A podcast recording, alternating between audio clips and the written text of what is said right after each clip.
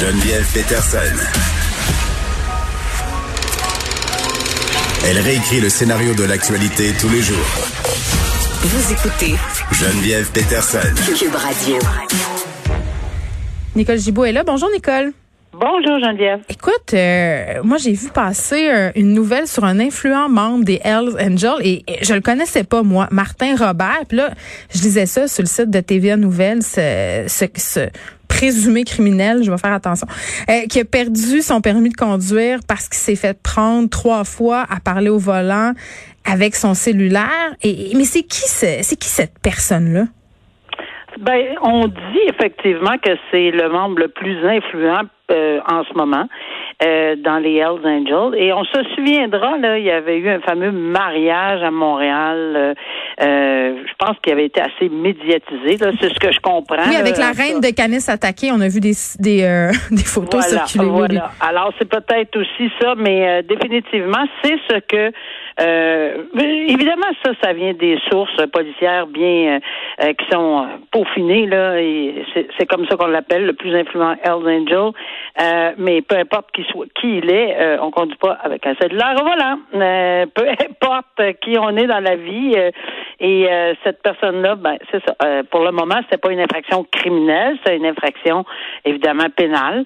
Alors, euh, ils se sont aperçus que ça faisait plusieurs, plusieurs fois. Alors, ils semblent pas vouloir se conformer. Donc, on a saisi son véhicule tout de suite, sept jours. Fait que je sais pas qui l'a ramené, mais il a été obligé de se Ça va le euh, Je tiens à le ben, préciser. c'est ça. Alors voilà. Donc, euh, et puis il va y avoir une amende euh, assez substantielle. Est-ce qu'il va avoir de la difficulté à le payer?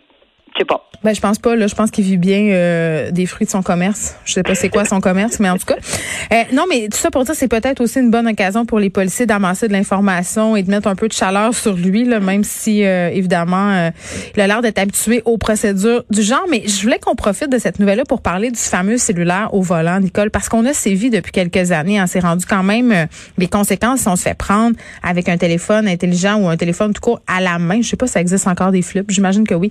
On Oh, pas le droit, bref, de conduire avec un téléphone dans Non. les mains. On n'a même pas le droit de s'en servir euh, au Pas niveau de l'application GPS. Mais Nicole, malgré tout ça, et même moi, sur mon téléphone qui est relativement récent, il y a des fonctions euh, qui bloquent le téléphone quand je conduis. Tout à fait. Euh, mais on continue quand même, et je m'inclus là-dedans. Là, je l'utilise jamais pendant que le véhicule, évidemment, euh, est en marche. Mais des fois, je me surprends à avoir envie de le prendre à la lumière ou tu sais pour, tu sais, on est tellement dépendant. c'est puis, les très, conséquences, très. Ben c'est ça, les conséquences ont pas l'air de faire peur au monde. Non, euh, peut-être qu'à un moment donné, on devra réajouter le tir et effectivement, euh, peut-être euh, être encore plus sévère. On parle peut-être de de- d'enlever le permis, peut-être plus rapidement qu'après trois fois, parce que ça prend pas trois fois, deux fois, une fois, ça prend une seconde pour causer un accident majeur et, et avoir des pertes de vie. Puis ça, on le sait, là. Mais ça, malheureusement, euh, et on l'oublie, même sur les autoroutes, on voit maintenant des aires de texto, aires de ci, aires de ça. C'est une Alors, bonne je- chose. je- tu sais, c'est une très bonne chose parce qu'on est-tu à ce point pressé qu'il faut répondre dans les 14 secondes qui suivent qu'on entend le bip bip sur le texto, je ne pense pas. Mais euh, malheureusement, c'est dans la très mauvaise culture des gens du trop vite. Il faut répondre trop vite, il faut aller trop vite, faut faut le faire tout de suite. On est dans l'immédiat tout le temps, tout le temps, tout le Mais temps. je sais Alors, pas euh, si c'est qu'on est pressé, Nicole, ou si c'est euh, une question de dépendance. Ben, je pense qu'il y a des deux, euh, Geneviève. Je dirais qu'on est bien pressé. Euh, on veut rien manquer. Puis on est très, très dépendant. Fait que les deux, tant qu'à moi, ça va ensemble. L'un va pas sans l'autre. Puis malheureusement, une fraction de seconde, comme je le dis, Hmm. euh, peut causer. Puis je- j'en connais des gens qui sont décédés personnellement. Là, puis on sait que c'est ça. On a retrouvé les derniers. euh, Oui, parce qu'ils sont capables, les- hein. Ils sont capables de ça. voir euh, si la personne était sur son Absolument. cellulaire euh, au moment de la collision. Puis on a appliqué un peu les mêmes stratégies qu'on a appliquées à l'époque concernant l'alcool au volant. Je parle dans les mesures de prévention, c'est-à-dire de mettre des panneaux sur les autoroutes pour Oui. dire que texter au volant c'était dangereux. On a fait des campagnes de publicité choc aussi où on Oui, montrait puis- des accidents, mais ça semble pas avoir le même effet. Non.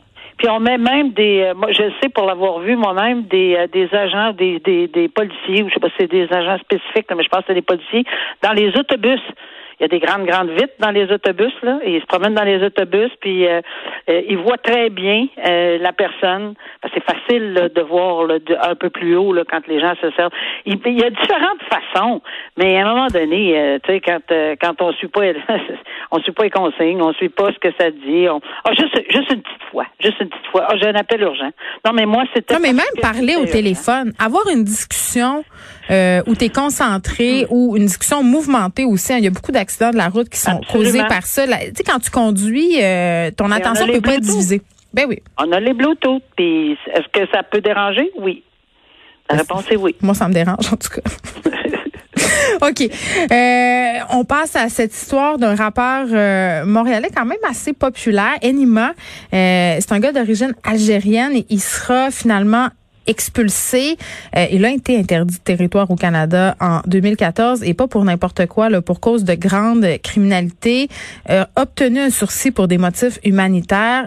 ça, ce que ça voulait dire, c'est qu'on lui permettait de rester au pays s'il respectait certaines conditions. Et ce qu'on lui demandait, en fait, Nicole, c'était de se présenter dans un poste de police une fois par mois et de suivre une thérapie sur la violence conjugale et familiale parce qu'il avait été impliqué à ce niveau-là euh, à plusieurs reprises. Et bon, euh, Enima, qui en fait son vrai nom, Samir Slimani, euh, il a juge jamais fini sa thérapie. Il a arrêté de se rapporter au poste. Ils ont un peu perdu sa trace. Il a aussi été impliqué par ailleurs dans une fusillade à Toronto. Et là, on le cherche pour, euh, pour le renvoyer finalement. Ben oui, puis je pense que c'est un petit peu la raison là pour laquelle il se présente pas. Quand tu es recherché pour une fusillade euh, à Toronto et que tu as des mandats à travers euh, euh, le Canada ou enfin partout, tu en as à Montréal également pour un il y en a partout. Alors, c'est sûr qu'il n'ira pas faire une petite visite là à son agent d'immigration ou à, la commission de l'immigration pour essayer de rectifier le tir. De toute façon, il s'est jamais présenté. Alors je pense qu'il il va de soi qu'on ait retiré tout privilège, parce que c'était quand même un privilège qu'on lui avait fait. Et euh, je pense qu'il allait de soi. Là, puis son avocat sait pas où il est. Il n'y a pas personne qui sait où il est. Il pense qu'il est à l'extérieur. Mais là, on a tout retiré. On a tout, tout, tout, tout retiré. C'est que s'il essaie de rentrer au Canada, c'est non.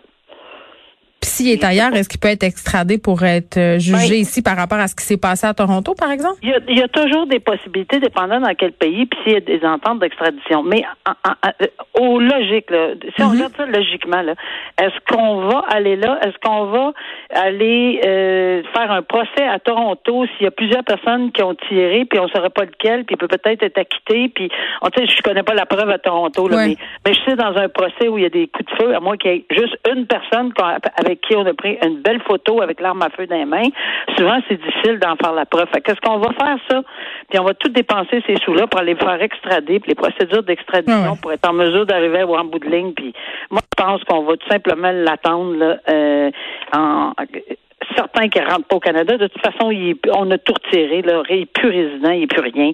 Alors, il est personnel non grata au Canada. Il nous reste une minute, Nicole. On va faire un petit suivi, une histoire dont on avait discuté toutes les deux. Deux hommes euh, qui ont drogué, violé des jeunes femmes en utilisant des applications de rencontres en ligne. Et là, euh, le juge a décidé d'entériner une suggestion commune, donc avocat euh, de la défense et couronne. Clémente, quand même, sept ans d'emprisonnement.